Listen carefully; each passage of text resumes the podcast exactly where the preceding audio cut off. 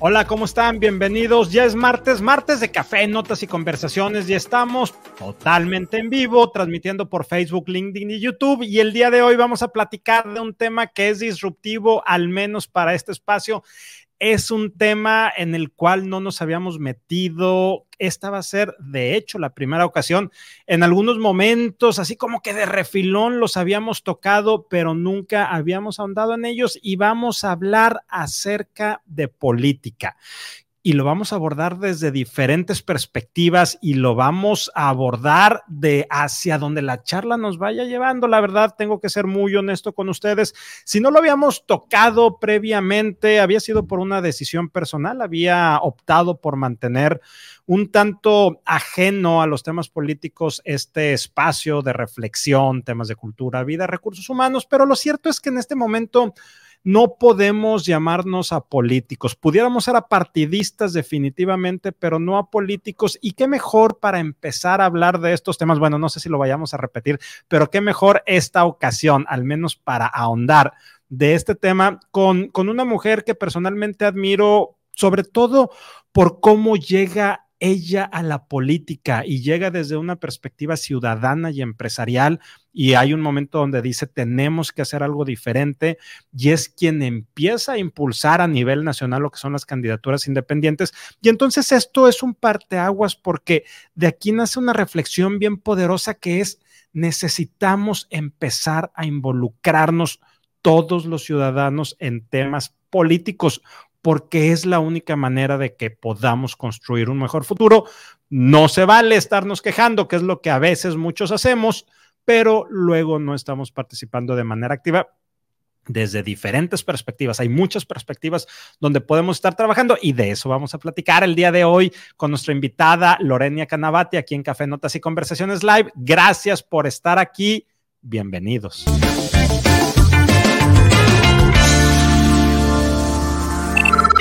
Lorenia, ¿cómo estás? Bienvenida, buenas tardes.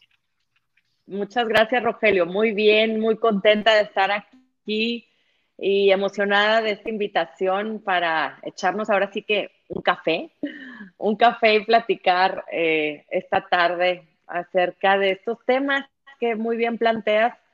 Son eh, sí políticos, pero algo que yo digo eh, constantemente es la política la hacemos todos los días, pero no nos damos cuenta. Cuando queremos transformar nuestra comunidad, cuando queremos eh, cambiar las cosas, pero a veces la política tiene una connotación negativa porque la atamos a cosas que, que quizás en nuestra mente suenan a corrupción o suenan a, a algo que no somos nosotros los ciudadanos, pero realmente hacemos política hasta en el kinder de nuestros hijos, en el colegio, cuando queremos transformar con la maestra, abogamos, o en alguna este, empresa que queremos que haya mejores condiciones.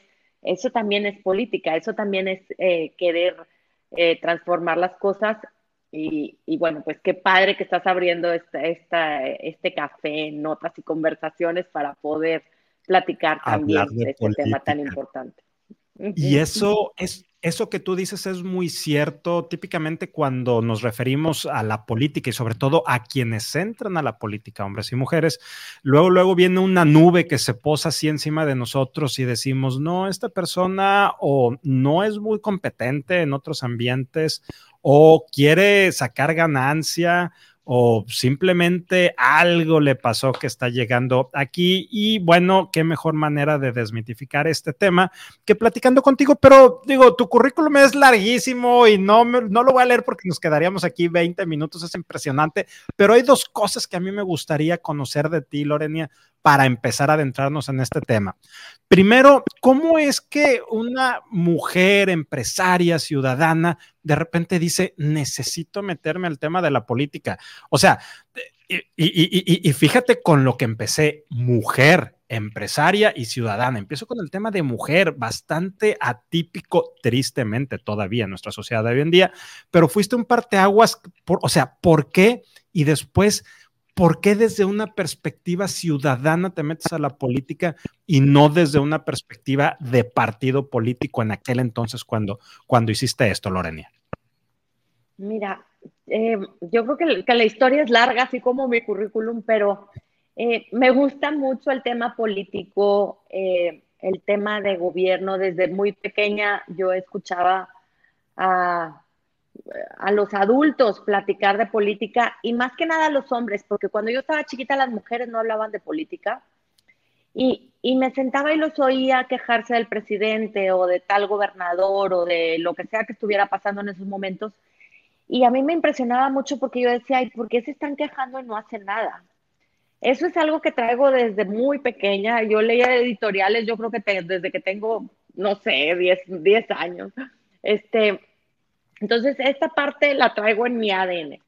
Y luego me dices, ¿por qué no en partidos políticos? Bueno, la verdad es que no sé, porque yo sí, a mí me tocaba cuidar casillas desde que ya tenía edad para votar y casi siempre cuidaba las casillas del PAN, o, pero yo nunca me inscribí en ningún partido. Pero como era el partido regente aquí en el municipio donde yo vivo, que es San Pedro, pues sí lo hacía y me tocó estar en, en casillas en votaciones federales, en votaciones municipales, en fin. Eh, en distintas ocasiones, pero nunca me tocó pues inscribirme ni en el PAN ni estar cerca. Y luego eh, hice, estuve en diferentes movimientos, o por ejemplo, estuve en el Centrito eh, como presidenta, como consejera, y me fui involucrando en distintas cosas. Estuve también en una asociación que se llama ProSur, que ayudaba al sur de Nuevo León.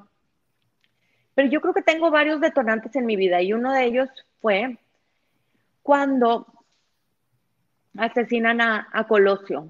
Eh, a mí eso me movió mucho y yo sé que movió mucho a, pues a mucha gente que lo vimos en vivo. A mí me indignó enormemente ese suceso. Y ese día yo tengo un diario donde no escribo todos los días, donde escribo cuando tengo algo que decir. Y ese día escribí, y me lo sé muy bien porque sé que de ahí empezó este camino, eh, Dios mío, dame los medios y la fuerza para luchar por la justicia y el derecho. Y ayúdame a que esto que siento por dentro lo pueda utilizar para transformar a mi país. Y siento que cuando tú le escribes algo a la vida, la vida te lo da, definitivo te lo da, y te va enseñando los caminos de por dónde. En la campaña del 2009 en San Pedro, Tatiana Cloutier corrió como candidata sobre un partido que no había candidaturas independientes en ese momento, y yo la apoyé. Y en el 2000, después creamos un grupo que se llama Evolución Mexicana, y desde Evolución Mexicana empezamos a impulsar las candidaturas independientes para que pudiéramos tener esa figura, porque no podíamos ser candidatos si no pertenecíamos a un partido político. ¿Por qué era importante? Porque necesitábamos los ciudadanos democratizar eh, también nuestro derecho ciudadano a ser votados. Y era importante para poder, eh, pues que no te tuvieras que poner un sello, yo digo como una vaca, para poder participar en la vida pública y tenía que haber, eh, dejar de haber un monopolio, teníamos que tener mucho más opciones para poder ser votados. Hay ciudadanos que yo sé que se quieren meter a la política o quieren estar en un puesto público para ayudar, pero no les interesa meterse en un partido. Y es ahí donde detenemos esta parte de la democracia, de que necesitamos mucho más ciudadanos valiosos participando. Y pues así empezó este camino y en el 2015, 2014, cuando ya después de muchas manifestaciones, eh, visitas a Congreso, a Senado, a impulsar muchísimo yo y muchos otros ciudadanos en una reforma, le llamábamos un grupo Reforma Política Ya, logramos que se avalaran las candidaturas independientes y pues en el 2015 decidí eh, tomar este camino para hacer el ejercicio de qué era ser un candidato independiente. Y pues este ejercicio me llevó a un segundo lugar en una competencia muy reñida contra 11 candidatos y gana Mauricio Fernández y yo quedo en segundo lugar y ese pues fue el camino que abre eh, detonante para muchas otras cosas que hemos ido construyendo. Oye, Lorenia, y cuando tú llegas, cuando tú dices, me voy a meter a temas políticos, ¿no trató tu familia, tus amistades de detenerte, decir, a ver, ¿a qué vas y te metes en eso? Tienes una cadena de restaurantes que, atender, eres la, eres la directora general de una cadena de restaurantes, enfócate en eso, ¿para qué vas y te desenfocas allá? No vas a sacar nada bueno y aparte te vas a estar ganando la enemistad de gente que ni te conoce. Claro, esa, esa, ha sido una constante en mi vida. Eh, ya estoy acostumbrada. Eh, creo que hubo otro detonante importante. En el 2013 tuve una enfermedad fuerte y yo creo que de estar como restringida en, en detenerme en hacer cosas, dije, ya no. La vida solo hay una Solo hay una oportunidad para hacer las cosas que quieres hacer y dejé de escuchar a todos y a la única persona que escucho es a mí y lo que me dice mi corazón y lo que siento adentro y, y pues agradezco mucho las opiniones porque sé que lo hacen porque se preocupan por mí. Sin embargo, la vida es pues es, tuya. Y, y de lo único que puedo pensar y constantemente pienso es de qué me voy a arrepentir cuando tenga 80 años o cuando tenga la edad que tenga que no hice.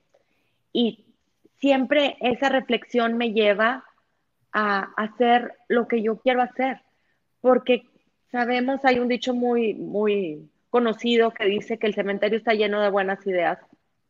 Yo soy una persona de acción, soy una persona de retos, soy una persona de obviamente tengo miedos, como todos, pero de que los miedos no sean la, en mi balanza lo más importante, sino que sea mis ganas de transformar a mi comunidad en la balanza lo más importante. Y creo que esto pues me ha llevado a, a seguir haciendo cosas. Obviamente mi familia, mis hijos me apoyan enormemente en todo, ya saben, desde que están chiquitos que yo estoy medio, medio loca, ¿no? Que, que, realmente es, me, me, importa mucho esta transformación y también lo hago por ellos. Mi mamá siempre me dice, ay, mijita, me preocupo, pero, pero la verdad es que siempre acaba apoyándome y siempre me dice, en donde tú estés, yo te voy a apoyar. Mi papá ya no vive, pero cuando vivía, él me decía Juana de Arco, porque también tuvimos una situación ahí en la empresa, en Joker, que si quieres te platico con el cambio de nombre cuando era Kingsburger y después nos demandaron, en fin. Noventas, ¿verdad? Por ahí principios de los noventas. Y estábamos registrados y mi papá, este, desde entonces me empieza a decir Juana de Arco y cuando yo empiezo con todo este activismo político, me imprime una Juana de Arco en una papelería, en una copia y la tengo ahí en mi oficina porque siempre que tengo duda volteo a ver eso y me acuerdo de mi papá y digo, él siempre me apoyaba, siempre me impulsó a pensar y saber que las mujeres podemos hacerlo todo, que yo lo podía hacer todo y que no me debía detener ante nada. Entonces, sé que desde el cielo me echa por. Oye, Lorena, necesito hacer aquí una pausa antes de seguir hablando de temas políticos. Platícanos, ¿cómo le haces para balancear tu vida personal con tu vida profesional? Estás en el ámbito empresarial, en el ámbito político, eres presidenta del Festival Santa Lucía y aparte activista ciudadana. ¿Cómo logras este, conectar todos esos temas y que son muy distintos? Sí, hasta yo misma me sorprendo a veces cuando no pasa el día, la verdad. Pero te voy a decir una cosa, hay un motor que se llama pasión y ese motor hace, haz de cuenta que es como un carro, lo tienes eh, en acelerador todo el tiempo y así estoy siempre. Amanezco muy temprano, a las 6 de la mañana me voy al gimnasio, regreso, desayuno, este, y empiezo como la planeación de mi día, de poner en prioridad lo más importante del día y lo que tengo que sacar adelante. Y luego en las tardes casi siempre me doy eh, a la tarea de la revisión de las cosas que tienen que suceder al día siguiente. Y creo que ese balance pues me ha funcionado eh, muy bien. Oye, vamos ahora sí a meternos un tema, no lo quiero obviar y dejarlo como un hecho, pero mucha gente piensa que las candidaturas independientes han existido toda la vida. Ya en el estado, hace siete años tuvimos un gobernador independiente. Entonces, lo damos como un hecho, pero tú estuviste o fuiste del grupo de personas que estuvo luchando por ello.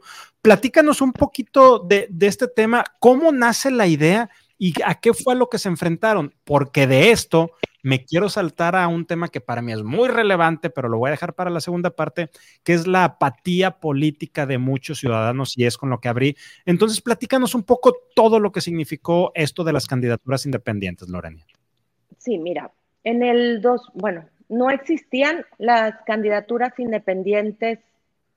Eh, hubo una reforma alrededor del si no me equivoco, los 80, 90, porque como ya lo hicimos esto hace mucho, ya no me, no me acuerdo bien, en donde se puso el derecho exclusivo a contender para un ciudadano tenía que ser a través de los partidos políticos.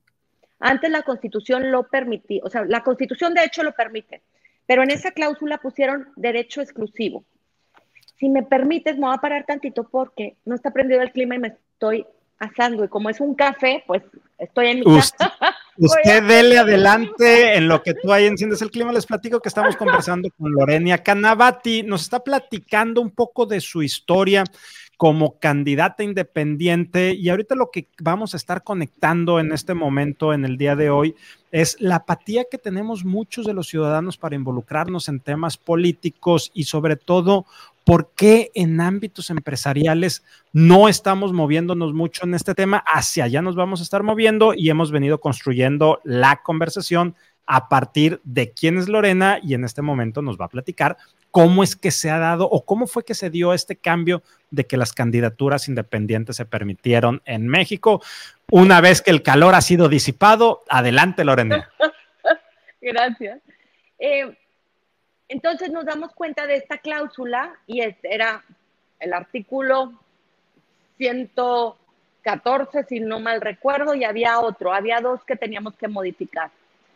Entonces, eh, se estaba moviendo en esos momentos a nivel federal la reforma política con Felipe Calderón y eh, estuvimos visitando en México a senadores y a diputados entendiendo todo este eh, en, enredo y pidiéndoles que se modificaran estos artículos. De verdad hubo veces que yo creo que yo iba dos veces al año a la Ciudad de México para que, gracias Hermes, para que eh, pudiéramos tener este cambio en la ley que nos permitiera tener candidaturas independientes. De aquí se arma el grupo de reforma política ya porque había cuatro temas, no nada más las candidaturas independientes, era la consulta popular, eh, las candidaturas independientes y había dos temas más que eran importantes. Ah, la reelección, que eh, a lo mejor si entra un diputado y nada más entra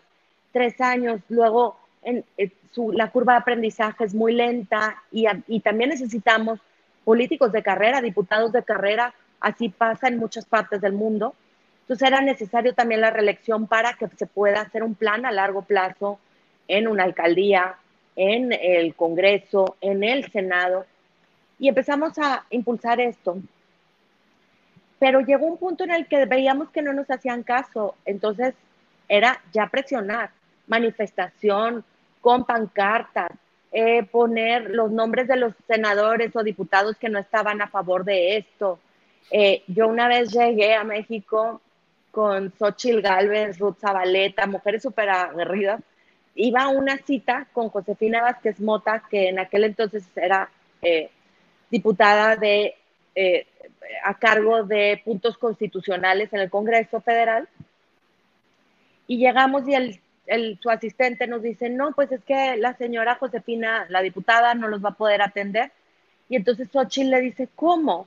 Lorena nada más vino para esta cita y viene de Monterrey a esto. Si usted no me entiende que si no nos recibe, Lorena y yo nos vamos a encuerar en el patio del Congreso. Mira, yo la volteo a ver dije, y dijiste, yo no, tú. ¿Por qué? ¿Yo por qué? Pero bueno, se logró el objetivo y nos recibió.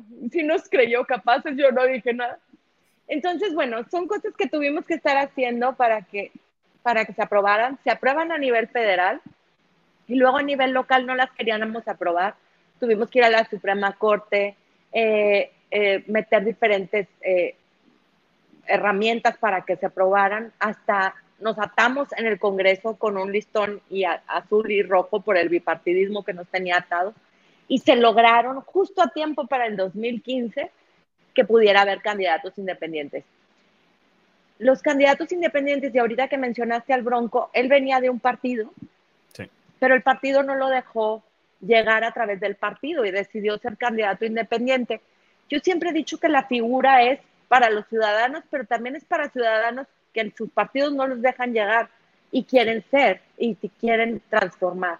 Entonces es una figura que realmente es para todos los ciudadanos que hayan estado en la política o no hayan estado en la política y que quieran seguir sirviendo a nuestra comunidad.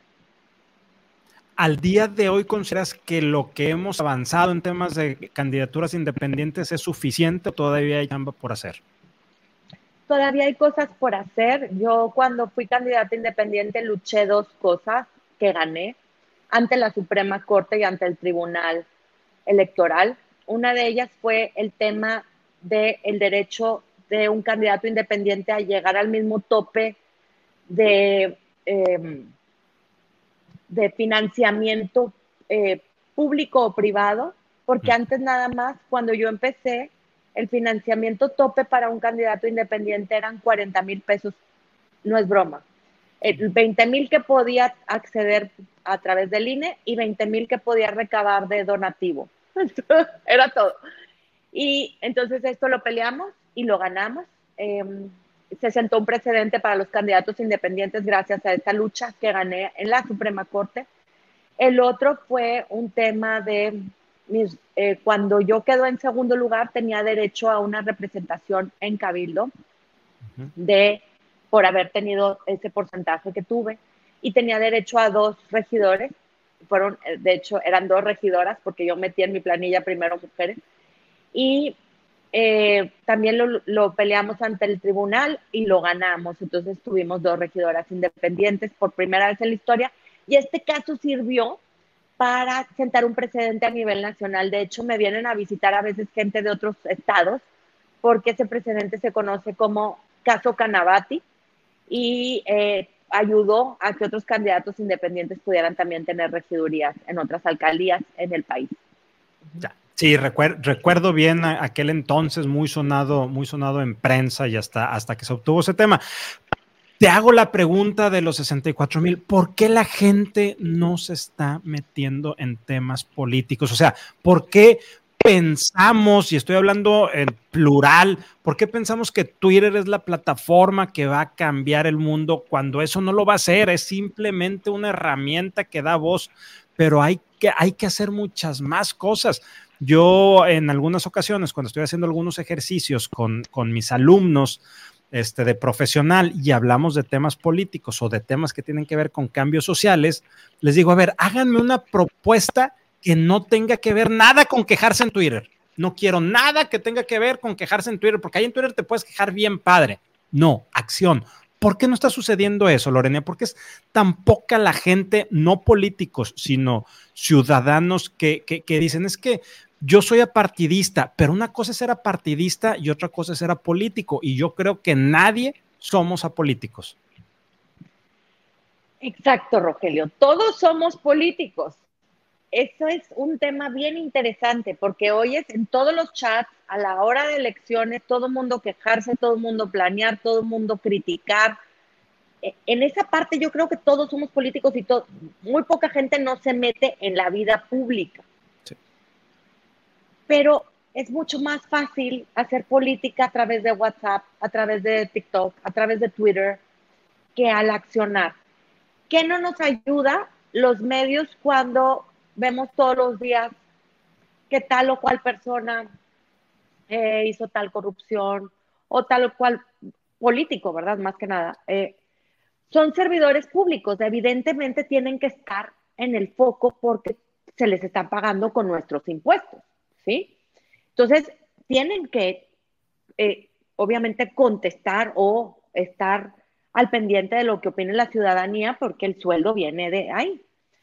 Pero ¿Qué pasa cuando entra un político a la política o al gobierno? Yo estuve en el gobierno del Estado, por ejemplo, Y cuando tú te metes a la política, uno te das cuenta que ganas más, menos dinero en lo que tú hacías antes, ¿no? Sí. Pero lo haces por amor al arte y dices, pero luego ese foco que tienes encima de ti, pues te vuelve este, presa para que te estén criticando por todo. Sales en el periódico y luego ves los comentarios del periódico ahí donde ponen comentarios que aparte pueden poner una persona falsa, ¿verdad? O sea, el nombre que sea. Y ves la nota y, y, te critican, pero horriblemente. O sea, hasta se meten en cómo te ves, en qué, haces. Y es más, una vez me tocó que fui al súper a las 8 de la mañana. Entraba a las ocho y media. Fui al súper a las 8 de la mañana porque urgía un tomate o veto a saber. Y una señora que estaba ahí me dijo, ¿qué, ¿tú qué estás haciendo en el súper? Y yo, a ver, justo a las 8, entro a las ocho y media, pero ¿qué te tengo que decir que ayer salí a las 8 de la noche? O sea, es, se vuelve bien difícil. O sea, sí entiendo que ser empresario obviamente no es nada fácil. Obviamente tiene también todas sus dificultades, pero hay un componente muy distinto. No tienes ese foco en el que alguien te puede estar revisando criticando y molestando todo el tiempo. Eso no cualquiera lo aguanta. Eso yo tampoco lo aguanto. No es, perdón, no es un tema nada fácil. Y dicen que tienes que tener piel gruesa. Yo no la tengo, nunca la he tenido. Pero es mucho más mi amor por servir que lo que me importe tener o no tener esa piel gruesa. Pero yo creo que ese es el motivo por el que no mucha gente participa. No es un, lugar fácil, no es tampoco un, pues, uh, a walk in the park. Y sí hay que tener muchísimo amor a, esta, para estar ahí. Le hago la pregunta ahora a Lorena, la empresaria no, no, no, no la política, no la activista. Deberíamos de estar hablando más con nuestros colaboradores, más dentro de las organizaciones de tema de política, promover conversaciones sanas. Deberíamos de hacerlo de manera más activa, Lorena. Totalmente. Yo creo que la única manera de transformar las cosas es cuando los que están dentro del gobierno y los ciudadanos se ponen de acuerdo para tener cosas en común. Pero tenemos grandes ejemplos de eso. Por ejemplo, aquí en el gobierno del estado hay un eje rector que se llama Consejo Nuevo León, que es un grupo de empresarios, de mujeres y hombres que están a cargo de ver los lineamientos a largo plazo eh, de lo que hacia dónde queremos llegar como estado. Y hay un gran ejemplo porque el, el gobierno les hace caso. Y esa parte donde se ponen de acuerdo en esos ejes y se trabaja de la mano para poder llegar, este, es maravilloso. Aquí en los municipios también en muchas partes, los consejos, que son consejos ciudadanos, en diferentes, está el consejo del ayuntamiento, el consejo de participación ciudadana, el consejo de cada una de las secretarías. En muchos municipios lo existe y gracias a ese consejo es que pueden tener como el trato con los ciudadanos. Yo creo que se hace constantemente sin embargo, no muchos estamos enterados de esas herramientas que podemos utilizar para hacerlo. Y por otro lado, a veces no nos interesa estar atentos de las leyes o de las modificaciones que se hacen en el Congreso. Podemos ir a platicar con los diputados. Todos los diputados son ciudadanos, al igual que nosotros. Les preocupa también porque ellos también viven aquí. Simplemente hay que sabérseles acercar y, y convencer de la necesidad de cambiar algunas cosas y pues que dejen de lado también el tema político y estas guerras de ver por tal o cual partido y realmente luchar por lo que queremos los ciudadanos y por lo que queremos todos. Sí, fíjate que e, e, este último tema que dices, digo, ya no me voy a meter ahí y probablemente luego lo podemos abordar, pero si de repente pareciera que se pierde mucho tiempo, mucha energía nada más peleándose los unos con los otros, los pintos con los colorados, los tirios con los troyanos. Lorenia, muchas gracias por estar aquí. La verdad es que ha sido una plática muy, muy padre, muy instructiva sobre todo y una muy buena manera de irnos metiendo a estos temas desde esta plataforma. Antes de irnos, ¿qué nos deja? dejas? ¿Qué debemos llevarnos? ¿Cuál es el mensaje que quieres que resuene en la mente, en el corazón de cada uno de nosotros en temas políticos, Lorena? Híjole, eh, yo les diría que, que vean qué es lo que quieren cambiar. Eh, puede ser, no en tema político, puede ser en algo que vean que les indigna, porque todos los días vemos cosas que nos indignan. Hoy yo estuve viendo en un alto un señor que, que hacía así a todos los carros. Mira, yo no sé si el dinero que le di o no le di lo va a usar para droga o lo va a usar para comer. Yo le recé a Dios para que fuera para comida. Pero a mí hay cosas que me indignan todos los días y sé que a los que me están viendo también. Y sé que por eso nos están viendo. Y, y si todos realmente queremos transformar, aunque sea ese pedacito de algo que no nos gusta, vamos a empezar a transformar nuestra comunidad. No tienen que estar en política, pero sí necesitamos mucha más gente activa, mucho más gente que se quite del teclado, mucho más gente que deje de criticar, porque al criticar no se dan cuenta, pero estamos dándole energía a esa persona que estamos criticando y lo estamos haciendo más fuerte. Utilicemos el lenguaje de la, de la acción, del positivismo, de cómo queremos transformar ese, esa pequeña cosa que, que queremos mover y si todo lo hacemos, vamos a tener un mundo totalmente diferente y un México totalmente hermoso, que lo tenemos, pero necesitamos accionar para que sea un mejor país. Esto último que dices para mí es tremendo. Yo lo trato de decir en los grupos de WhatsApp donde de repente las conversaciones se empiezan a distorsionar con que si un político dijo o hizo, les dije, a ver, les digo, a ver, no nos distraigamos con cajas chinas, no nos distraigamos con cortinas de humo. No, no, no, no nos desenfoquemos de lo que es importante y es lo que tú nos estás invitando y sobre todo en esta frase que tú compartes por acá que, que me gusta mucho, lo que te apasiona, lo que haces porque amas profundamente a México, te levantas en las mañanas impulsada por el deseo de sacar adelante este país, que a veces parece no tener remedio, parece que no avanzamos, pero otras volteamos atrás para darnos cuenta que cada minuto ha valido la pena y que siempre hay una esperanza. Lorenia, quiero agradecerte mucho que hayas estado con nosotros aquí el día de hoy. Muchas gracias, Rogelio. Ay, te, te oí medio cortado. Muchas gracias y gracias a todos los que nos estuvieron escuchando. Y bueno, pues seguimos y nos seguimos viendo y ojalá nos echemos un café de nuevo pronto. verás que sí. verás que sí cuando tú me digas y sobre todo lo más importante, no hice preguntas indiscretas de qué sigue para Lorenia, porque ahí el periódico dice algunas cosas, pero bueno, ya nos iremos enterando y cuando haya algo más firme, me encantaría que pudieras estar aquí con nosotros nuevamente, Lorenia. Me encantará, claro que sí, Rogelio, siempre voy a estar en donde pueda sumar, en donde pueda transformar y en donde pueda mejorar las cosas. Muchas, Muchas gracias. Gracias por estar aquí. Gracias a ustedes por acompañarnos en esta conversación. Ayúdenos, por favor, a compartir esta charla del día de hoy que tuve con Lorenia Canavati. Gracias también si nos están escuchando on demand en Spotify, Apple Podcast o en alguna de las otras plataformas. Sigamos transformando este país por el amor que le tenemos al país. Fuerte abrazo a todos, que estén muy bien. ¿Te gustaría que tu organización tenga una visión de negocio con sentido humano? Entonces no debes perderte el Foro ERIAC 2023 Evolving Business with Human Sense. Evento en formato presencial y virtual donde podrás escuchar temas de negocio, talento, sentido humano y tecnología. Te esperamos este 31 de mayo y 1 de junio en Sintermex. Encuentra la información completa en foroeriac.com.mx.